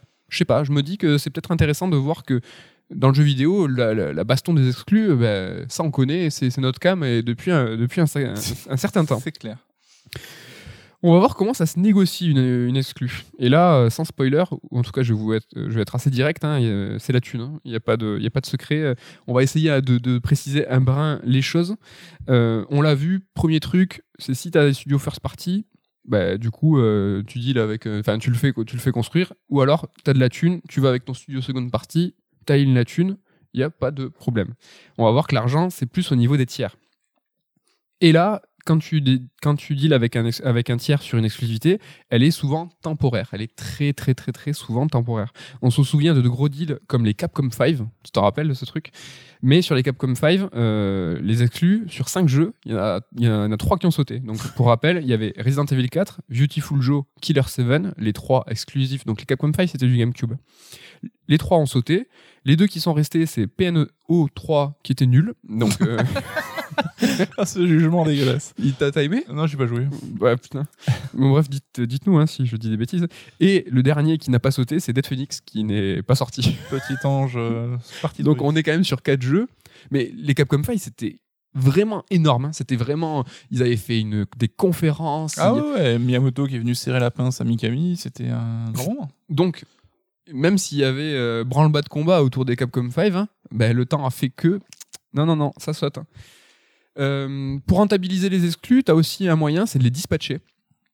Donc après avoir les, avoir, bien exploités, Sony par exemple euh, lâche ses jeux exclus sur PC après un, après un ou deux ans d'exploitation. On l'a vu Horizon ou plus récemment Days Gone qui vont arriver sur PC. Donc c'est assez malin et c'est un cas un petit peu différent de Microsoft qui, qui Microsoft a son écosystème euh, différent de Xbox parce que Microsoft a son écosystème PC et console et en fait du coup quand, quand les exclus sortent sur euh, Xbox bah, c'est lâché Day One sur PC je crois que toi tu, trouves que c'est pas forcément un désavantage pour Microsoft euh Non, parce que justement, c'est tu parlais d'exclusivité liée à une console, mais Microsoft est passé à une autre étape, c'est une exclusivité liée à une marque en fait. Et donc ta marque Xbox et que tu peux décliner sur plusieurs consoles s'il pouvait, sur téléphone, sur ta télé connectée. Donc voilà, c'est quoi qu'il arrive, l'argent revient à Microsoft, donc euh, ils s'en foutent hein, finalement que tu joues sur PC, que tu joues sur console, etc. C'est une démarche qui me paraît plus euh, dans l'air du temps, plus moderne. Tu vois, Netflix, ils vont pas se bloquer à un seul euh, matériel. Tu vas en dire, ah non, on va être que sur les télés Samsung, ça n'a pas de sens. Il faut qu'il soit accessible partout. Je pense que l'appli Netflix, tu la trouves sur tous les devices possibles. Et Microsoft va clairement dans cette optique-là. Je trouve moi que c'est un petit peu moins fort en termes de symbolique justement. C'est que t'as beau faire quand tu quand Microsoft sort une exclue Xbox bah, c'est pas vraiment une exclue Xbox. T'as les joueurs PC qui peuvent s'y adonner qui peuvent l'acheter je trouve que c'est un peu minoré en termes de Oui, sur ton PC. de puissance de communication. Tu payes euh, Xbox, tu joues sur enfin, un PC qui est euh, Microsoft. Non, non, je suis d'accord. Et je sais pas, ça, ça serait intéressant de, de- de- se pencher sur la question. Est-ce que ça cannibalise les ventes? Est-ce que euh, les joueurs PC sont radicalement différents des joueurs console? Est-ce qu'un mec qui possède un, un PC de course et une, une Xbox, déjà, est-ce que ça existe? Est-ce qu'il va, il va pas favoriser euh, le jeu sur PC Donc ça, cannibaliser les ventes, c'est presque un sujet extérieur, c'est exclu. Moi, tout ce que je dis, je trouve que c'est, du point de vue euh, marketing, communication, ouais, je trouve que c'est moins massu. C'est presque un débat d'un autre temps et qui n'intéresse que nous, tu vois, les, les joueurs à l'ancienne. Tu Et crois Je pense, du point de vue du grand public, euh, ils n'ont pas ces préoccupations-là. quoi. Ouais, c'est J'ai l'impression. Ouais, ouais, ouais. c'est po- c'est possible, c'est possible. On revient sur l'exclu des tiers et comment on finance. euh, et là, les tiers, c'est le nœud du sujet et c'est là où il faut vraiment sortir la thune, faut sortir le portefeuille, car une exclue sur un studio tiers, c'est des très gros enjeux pour le studio, pas pour le, pour constructeur aussi, parce qu'il va falloir qu'il aligne de la thune, mais surtout pour le stu- le studio, parce qu'en temps normal, un studio qui développe un jeu, il pourrait, il a la possibilité de multiplier ses revenus en sortant son jeu sur toutes les plateformes. Donc, dealer euh, avec un constructeur la sortie sur une seule plateforme si tu es un studio tiers, franchement, il y a un, un enjeu de ouf. Et ici, en fait, on parle de MG ou de minimum garantie. En fait, ça, c'est une somme fixe qui va être versée par le consolier qui veut l'exclu, qui est versé au studio. En gros, euh, le, consolier, il paye en avance un montant fixe qui correspond à un nombre de ventes données. Et souvent, ce nombre de ventes données, c'est ce que tu aurais pu faire si tu avais multiplié les plateformes. Donc, dis n'importe quoi. Sony qui signe euh, une exclusivité avec un studio tiers euh, va verser un minimum garantie des ventes escomptées sur Xbox, par exemple, en disant, ben voilà, tu me donnes l'exclu, tu vas toucher des royautés, évidemment, sur tous les jeux vendus chez Sony, mais en minimum garantie, je te donne ce que, ce que tu aurais gagné si tu avais multiplié sur Microsoft, additionné à la Switch, additionné au PC. Donc là, vous imaginez un petit peu tout de suite les chiffres euh, qui peuvent monter très haut parce que, ben parce que ben, tu te coupes, hein, forcément. C'est un pari euh, dans un sens comme dans l'autre. hein. Tu peux dire, au moins, je m'assure un minimum de ventes si ce, ce chiffre-là. tu est- parles du point de vue du studio. Même les deux. Parce que euh, le constructeur peut se planter en disant, ben, euh, j'ai donné beaucoup trop d'argent par rapport à ce que j'ai vendu. Ah oui, dans un sens là. Ou le, le, le- le développeur peut dire ah mais merde si je l'avais sorti sur toutes les machines j'aurais fait plus au final donc euh, c'est un pari C'est un Les- pari. les deux se mettent d'accord sur le chiffre qu'ils estiment euh, profitable à tous quoi Mais les exclus sans deal, en fait, il, il semblerait que ça fonctionne pas. Je m'explique. Nintendo, avec ses machines si spécifiques, demande forcément des développements de jeux très très très très spécifiques. Des jeux qui sont pensés pour les machines Nintendo, c'est des développements qui sont pensés pour le double écran ou avec le motion gaming par exemple. Développés sur la Wii U ou sur la Switch, c'est développer une exclue en fait, de facto. Pourtant, malgré les, parcs de machines qui, qui étaient monstres hein, sur Wii ou DS par exemple, bah ça attirait pas forcément. Bon, il y a bien eu une vague de jeux nuls, hein, complètement développés euh, sur ces consoles, mais c'était simplement, tu vois, des opportunistes. Euh, Fort Boyard, on pense à toi. hein. Soul Calibur Legends rappelez-vous Ah putain, c'est vrai. Mais tu vois, ces jeux, c'était des jeux qui étaient vite faits, mal faits, pour faire du volume, en fait, entre guillemets, presque en grande surface. C'est que les jeux, ils ont inondé. C'était presque une crise de 83, hein, rappelez-vous, Atari, tout ça. Mais à l'époque de la Wii, de la DS, c'était que c'était massif pour investir, euh, du coup, les, les- les étalages, Mm. et pour, sur le volume, sur une, euh, un malentendu, bah, les gens allaient acheter finalement peut-être quelques jeux. Mais euh, si, tu te, si, euh, si tu regardes un petit peu tout de suite sur des, projets qui sont un petit peu plus ambitieux, ben là, rapidement, imaginer un jeu en, multi- en multiplateforme, ben, c'est tout simplement beaucoup plus rentable. Donc, tu vois, c'est pour ça que je dis que l'exclu des tiers non négocié, ben, si c'était si rentable ou si intéressant, peut-être qu'il y aurait plus de studios qui iraient chez Nintendo, tu vois, naturellement, en disant, ben, je vais développer pour Nintendo. C'est arrivé, hein. je sais pas, euh, Zombie U Euh, mais encore une fois là, ça marche pas trop parce que je crois que Ubisoft c'était un deal de launch. Donc euh, je pense que vraiment il y a eu quelque chose en disant on, on accompagne, euh, ils sont allés voir Nintendo, on accompagne votre lancement, on va développer pour vous un jeu qu'on ne pourra pas porter parce que Zombie U tu peux pas le porter. Donc je pense qu'il y avait quand même néanmoins quelque chose derrière. Après Nintendo, ce qui fait toujours peur aux éditeurs tiers depuis des années, c'est que Nintendo vend sur Nintendo. Donc déjà, eux trustent les places, les charts avec leurs jeux à eux. Donc et que c'est très dur de, de creuser son trou quand t'es pas Nintendo pour vendre sur Nintendo. Putain, exactement. C'est vrai que si tu te décides de développer sur Nintendo en te disant bah, je vais développer un, un jeu exclu euh, En fait, tu te confrontes une à Nintendo. concurrence euh, que t'as pas ailleurs en fait. et on te donne pas de MG pour le coup. Non. Et on sait que euh, il y a quand même quelques projets ponctuellement qui arrivent à tirer leur épingle du jeu. On voit par exemple que Ubisoft avec euh, Just Dance arrive à faire beaucoup de thunes sur les hardware Nintendo, mais ils sont pas si nombreux que ça quoi. Et Ouais. Nintendo en a souffert autant qu'il en profite hein, de cette position euh, dominante, euh, outrageuse. Après Just Dance, c'est l'antithèse d'un jeu exclu. Hein. C'est, je crois qu'il est sorti sur 3.6. Ouais, ouais, ouais, mais euh, c'est toujours sur les hardware Nintendo que Just Dance génère le plus Bien de pognon. hein. Ouais, oui. Bah, putain, les versions Wii, je sais pas si je dis pas de la merde. 3.6 ou Wii, il est sorti, mais genre abusé là. Ouais, ouais, je crois que c'est encore cette année. hein, C'est un truc de malade. Bon, les, les exclus sur des jeux tiers, à ce jour, bah, c'est devenu un petit peu plus rare. Les jeux exclus, hein, entendez-moi bien. Parce que les, les enjeux financiers sont trop gros. Et se payer la commercialisation d'un jeu tiers, c'est très cher, c'est peut-être trop cher en fait. Donc les deals, ils se font sur autre chose. Ils se font sur des choses annexes et des choses qui peuvent se financer. Là, je parle par exemple d'exclus sur des bonus de préco. Donc des armes, des skins, de l'expérience un, un petit peu en avance. Ça se deal aussi sur des DLC, donc du vrai contenu. Euh, alors là, je parle, je sais pas, des, des niveaux, des persos.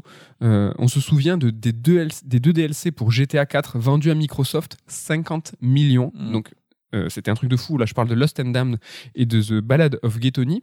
Et même à ce prix, l'exclu était provisoire. Il y a une compilation qui est sortie sur PS3 en octobre 2010, alors que les deux DLC sont sortis en février et octobre 2009. Donc on parle ici d'une exclu d'un an à 50 patates. Ouais, donc- mais rappelez-vous, ça avait fait du bruit de ouf. hein. Ils avaient annoncé ça en conf avec euh, Ah, mais- Peter Moore, c'était un qui était chez Microsoft, qui soulève sa. sa- Il avait sa le tatouage. chemise, Qui avait fait un tatouage GTA 5, euh, GTA 4. 4 C'était un move euh, ballsy qui a marqué. Alors est-ce que ils se retrouvent financièrement? Peut-être pas, mais en tout cas, ils ont su créer le show comme euh, tu l'as dit. En tout cas, c'est là, c'était de l'image. ouais. Et 50 millions, il y a 10 ans. Il y a 10 ans, il y a 10 ans. Euh, On est, enfin, t'imagines aujourd'hui. ouais, 50 millions, est-ce que c'était pas plus que le budget total de GTA 4 à l'époque? C'est pas impossible. hein. Je sais- bah, en tout cas, Rockstar, il- enfin, Rockstar qui, euh, enfin, s'en battent les couilles. De, de, enfin, je veux dire, ils ont pas besoin de ça. Mais là, c'est presque trop. Tu vois, c'est Coachella qui demande au Daft Punk 5 fois en disant, non, mais là, euh, pour cette somme, vous venez, non, non, et cette somme, vous venez?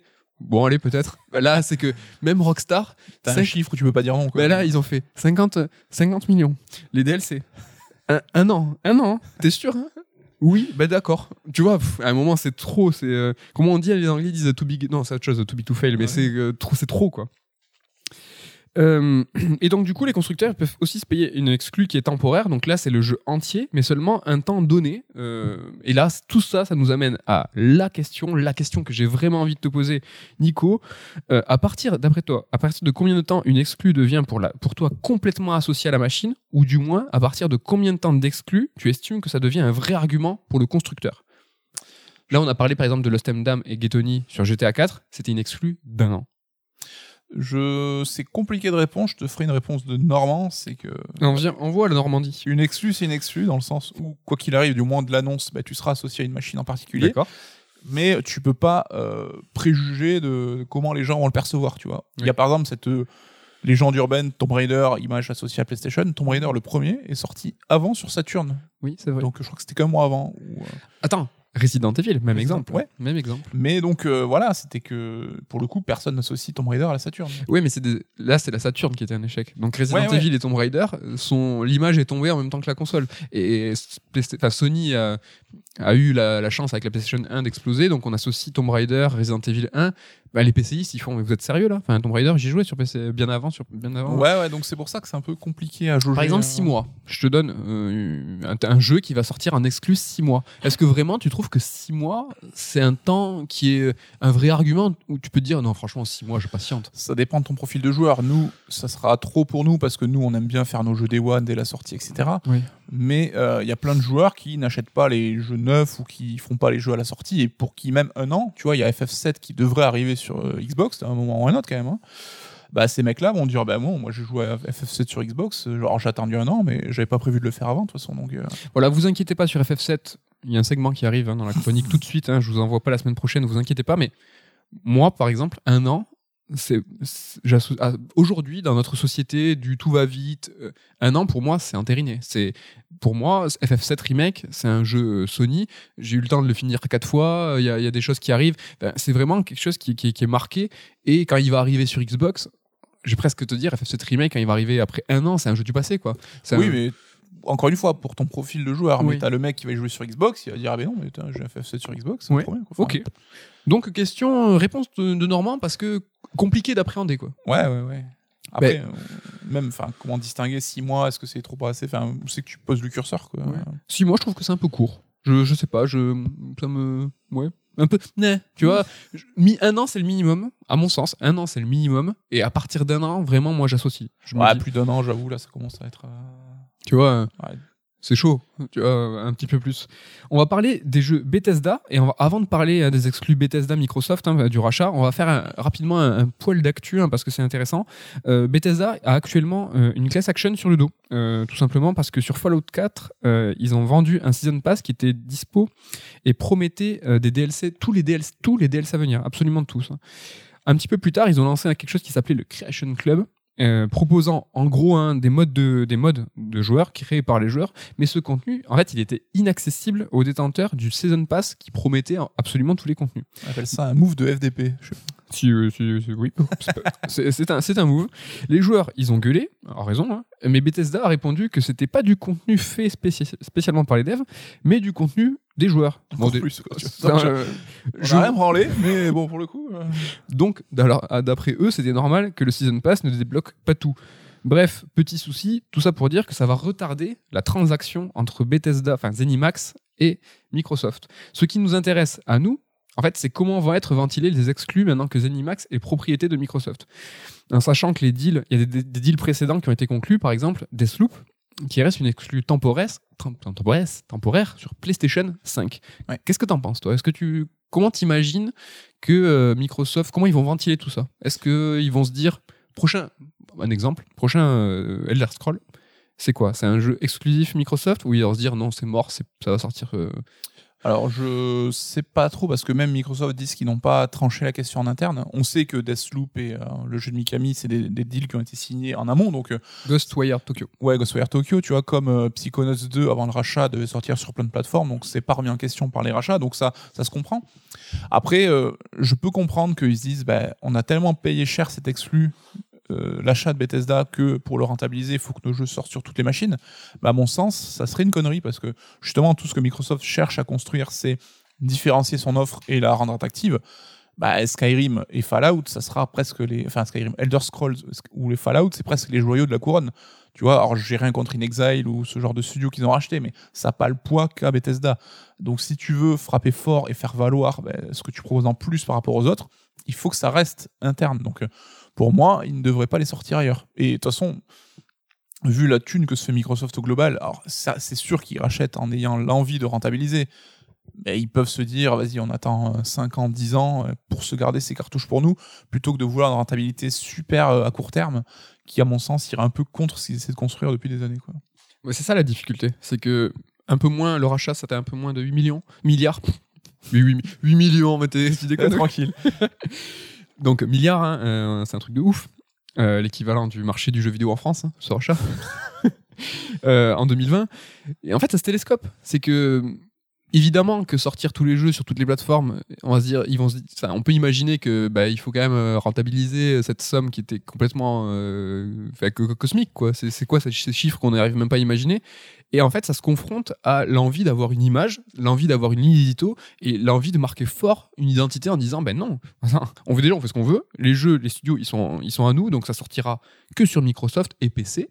C'est là où tu vois que ce que je disais tout à l'heure, ça minore un peu, c'est pas que, que Xbox, c'est l'écosystème Microsoft. Et ça, c'est en friction. Je trouve que c'est en contradiction. Est-ce que ça rentabilise? Est-ce qu'on joue à l'image? D'ailleurs, tu parlais du comparo avec le cinéma et les services de SVOD et la guerre qui se fait actuellement. Il y a quand même Disney qui a racheté la Fox pour 60 milliards, donc euh, presque 10 fois plus que Bethesda. On parle d'un move, c'est une galaxie ailleurs. Et Disney n'a jamais dit que euh, les films Fox sortiraient ailleurs. Donc là, ils sont encore dispo parce que il y a des deals en cours. Mais euh, tout le catalogue Fox va être exclu Disney+. Donc si on voit que Disney, pour une somme autrement plus élevée, se garde une exclue, pourquoi Microsoft ferait la même chose différemment alors qu'ils ont payé moins cher?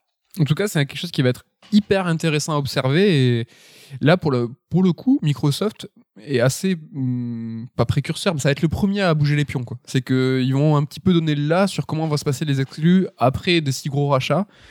Parce que pour Sony un- et Nintendo, c'est bah, plus naturel. quoi. C'est que c'est ou des rachats qui sont logiques. Enfin, Insomniac, euh, je pense qu'il y a la moitié des joueurs qui ça, pensaient que c'était un studio, euh, un studio first party.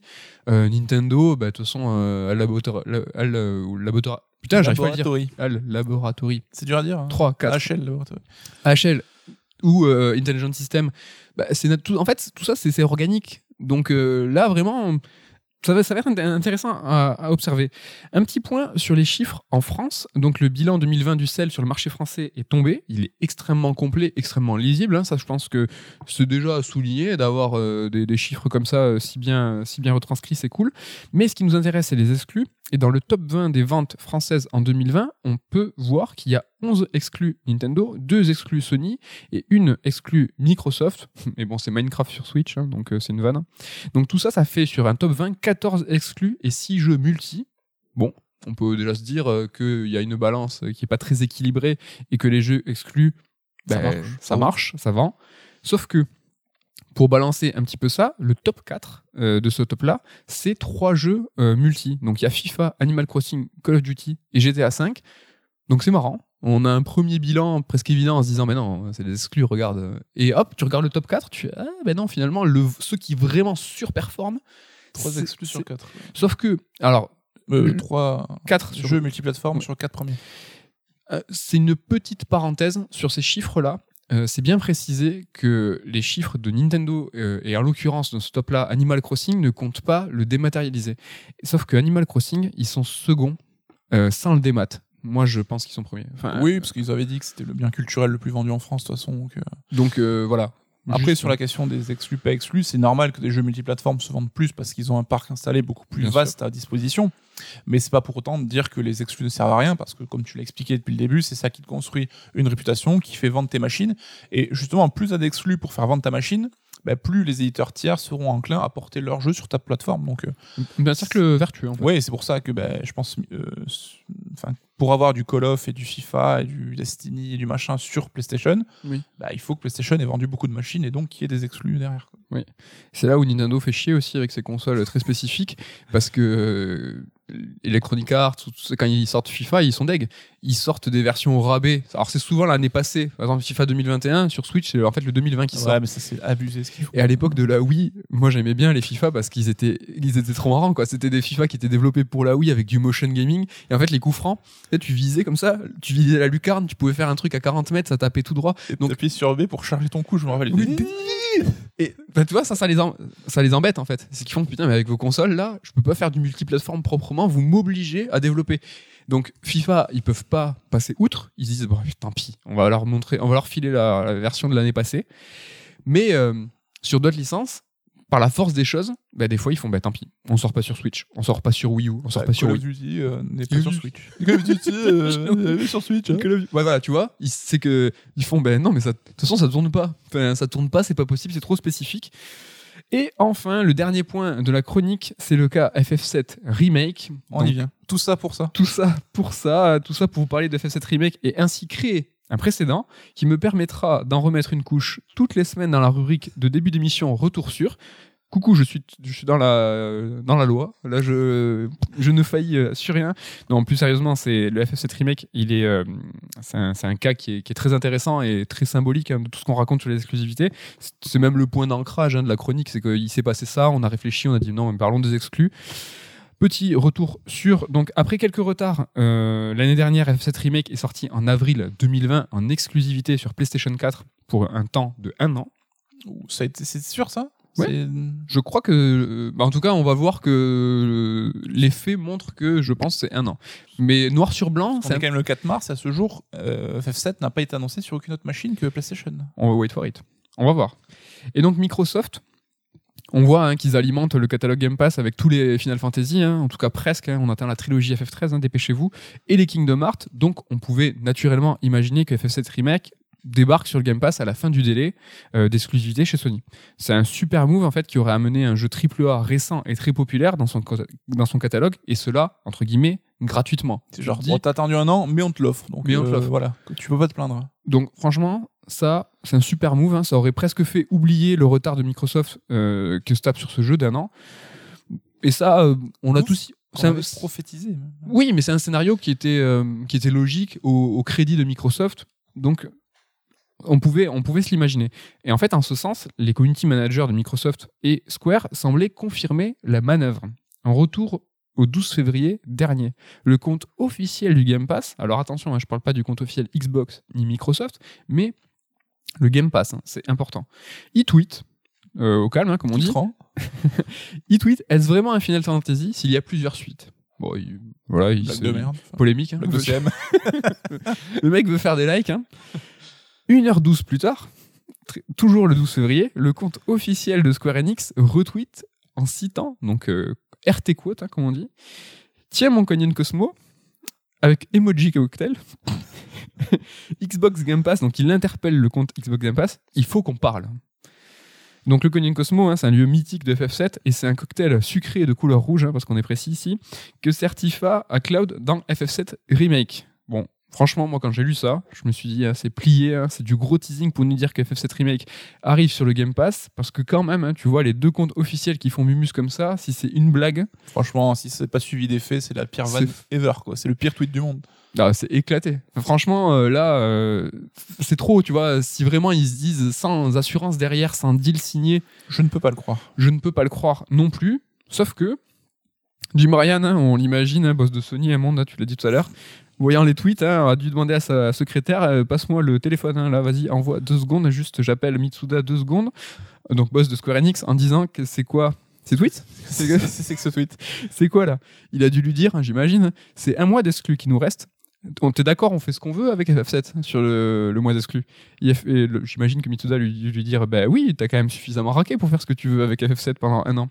Et donc Jim Ryan a dû raccrocher en disant, ok euh, frère, on y va. Donc il reste un mois d'exclus. Qu'est-ce que fait Jim Ryan? On apprend le, len- enfin, on apprend euh, 25 février, donc dix jours plus tard. euh, en clôture du State of Play, que FF7 Remake va avoir une mise à jour PS5, mais aussi un DLC en deux chapitres mettant en scène Yuffie. Donc là, Sony qui reprend la main sur le jeu FF7 et son actu, euh, alors qu'ils allaient perdre l'exclu, euh, tu vois, euh, dans quelques, enfin, dans, quatre semaines plus tard.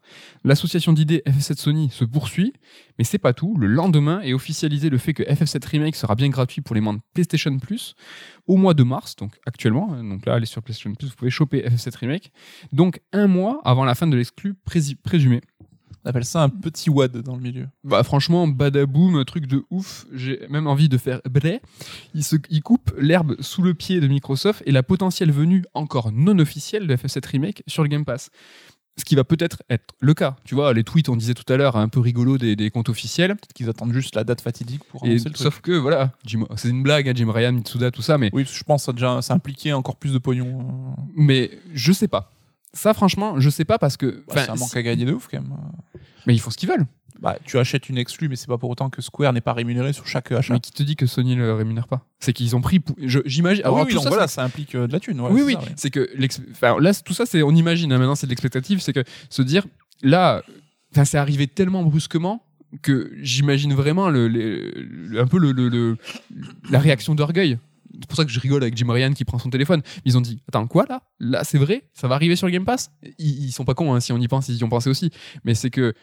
Qu'est-ce que c'est qu'on a comme. Qu'est-ce qu'ils se sont dit? Ils ont quoi comme move là? On a encore une exclue d'un an sur PlayStation. Enfin, sur euh, FF7 Remake? Vas-y, PlayStation Plus. Nick, il est Après, à gratuit. voir hein, s'il faut, c'était dealé depuis le départ qu'un an d'exclus dont le dernier mois sera une mise à dispo sur PlayStation Plus. Mais c'est rigolo. Mais l'enchaînement des trucs, c'est vraiment, ça fait, euh, c'est cool, c'est rigolo. ça. Ouais, c'est vraiment bon. Le gros gagnant hein, là- euh, là-dedans, hein, c'est quand même Square Enix hein, qui, qui signe à tour de bras des exclus euh, avec des sommes, on imagine, à plusieurs zéros. Ils bouffent à tous les râteliers, ils vont voir euh, ça signe à tour de bras. Belle victoire aussi pour FF7 qui fait parler euh, encore et toujours de lui. Il faut savoir que FF7, hein, c'est le grand RPG qui a amené euh, le JRPG dans le monde entier, en Europe hein, notamment. Et c'est ce- le- jeu qui a, donc le remake, qui a à son tour sauvé la société après la catastrophe du bilan de Marvel euh, Avenger. Donc, enfin là, FF7 remake, enfin FF7 au global déjà que c'était mythique. vis-à-vis de la société, c'est sûr qu'on va s'en bouffer, mais là, euh, vraiment longtemps et énormément, parce que mais c'est le sauveur à plusieurs titres, quoi. C'est que Ouais, mais je serais quand même curieux d'avoir un point de vue interne chez Square Enix. Tu vois, c'était quand même attendu comme le Messi depuis 20 ans. Ils étaient, je crois, au dernier chiffre de vente à 5 millions. Est-ce que euh, comptaient plus? Est-ce qu'ils comptent justement sur les sorties Xbox, PC qui vont forcément arriver un jour ou l'autre? Enfin, quel était leur objectif de vente? Est-ce qu'ils sont déçus, pas déçus pour l'instant? Parce qu'on sait que c'est une franchise qui va encore s'alimenter pendant peut-être 10 ans avec euh, une suite tous les 2-3 ans. On sait pas encore hein, comment ça va se passer, mais est-ce que le en valait de la chandelle Tu vois, je me disais, pour un jeu aussi attendu, est-ce que 5 millions c'était pas un peu chiche? Après, euh, peut-être qu'il y a eu des chiffres euh, mis à jour depuis. hein, Mais c'est exactement ça, et c'est ce qui est intéressant, c'est les chiffres de vente, c'est une chose, mais les deals exclus derrière, on ne connaît, pas- dont on ne connaît pas les chiffres, Mhm. c'est un truc de ouf. On parlait tout à l'heure de minimum garantie. Là, par exemple, un move de mettre euh, FF7 Remake sur PlayStation Plus, Square Enix va toucher ses royautés malgré tout. C'est juste que c'est Sony qui absorbe en Mhm. disant on le met sur le PlayStation Plus, Ah oui, ça sera rentable pour eux, easy. hein, mais, euh, donc, ce qui est intéressant, bon, il y a un, sto- un storytelling hein, qui est rigolo avec euh, ses exclus, ses tweets et tout, mais il y a un petit souci, c'est que le deal d'exclus sur le DLC en plus et la mise à jour PS5, bah, elles sont pas très très claires et ça a un peu créé la confusion. Ceci à cause justement de la gratuité PlayStation Plus qui sous-entend, à mon sens, que le move était un peu improvisé ou en tout cas, tu vois, fait euh, en réaction. Parce que Oui, après, il y a quand même euh, tous ces trucs autour des, euh, des compatibilités des nouvelles consoles avec les anciennes et des mises à niveau des jeux gratuits ou pas. On voit que c'est le bordel pour tous. Il Bon. y en a que c'est gratos, il y en a que c'est payant, il y en a c'est payant, mais dans certaines éditions. tu veux Là, on est en plein un- dedans. Vas-y, résume, fais un petit euh, résume-nous, résume-nous. Bon, la mise à jour vers, vers la PS, PS5 sera gratuite pour ceux qui, ont acheté le jeu de base, que ça soit en physique et en démat. Déjà, ça, peut-être que c'était clair pour tout le monde, mais même nous en interne, on a eu des débats parce que, pour mémoire, en tout cas, moi, c'est ce qui m'est arrivé. Sur, sur certains jeux, au moment de la PlayStation 5, c'est des jeux qui sont sortis multiplateformes et qui étaient sur PS4 et PS5. Et la mise à jour PS5, si tu l'avais en démat, elle n'était pas, elle était pas euh, gratuite, elle n'était pas automatique. Il y a eu beaucoup de soucis. Donc Dirt, par exemple, 5, si tu avais la version physique, tu avais la mise à jour PS5. Si tu l'avais en démat, ça marchait pas. Mhm. Et donc là, on s'est tout de suite posé des questions sur euh, ceux qui vont télécharger euh, le jeu PlayStation Plus de F7 Remake. Comment ils vont faire Ben, Eux, tout simplement, ils n'auront pas la mise à jour PS5. C'est Pour eux, c'est mort. Mais si tu as acheté ton jeu en physique ou en démat, là, pour le coup, Ce qui se comprend, je trouve ça plutôt fair.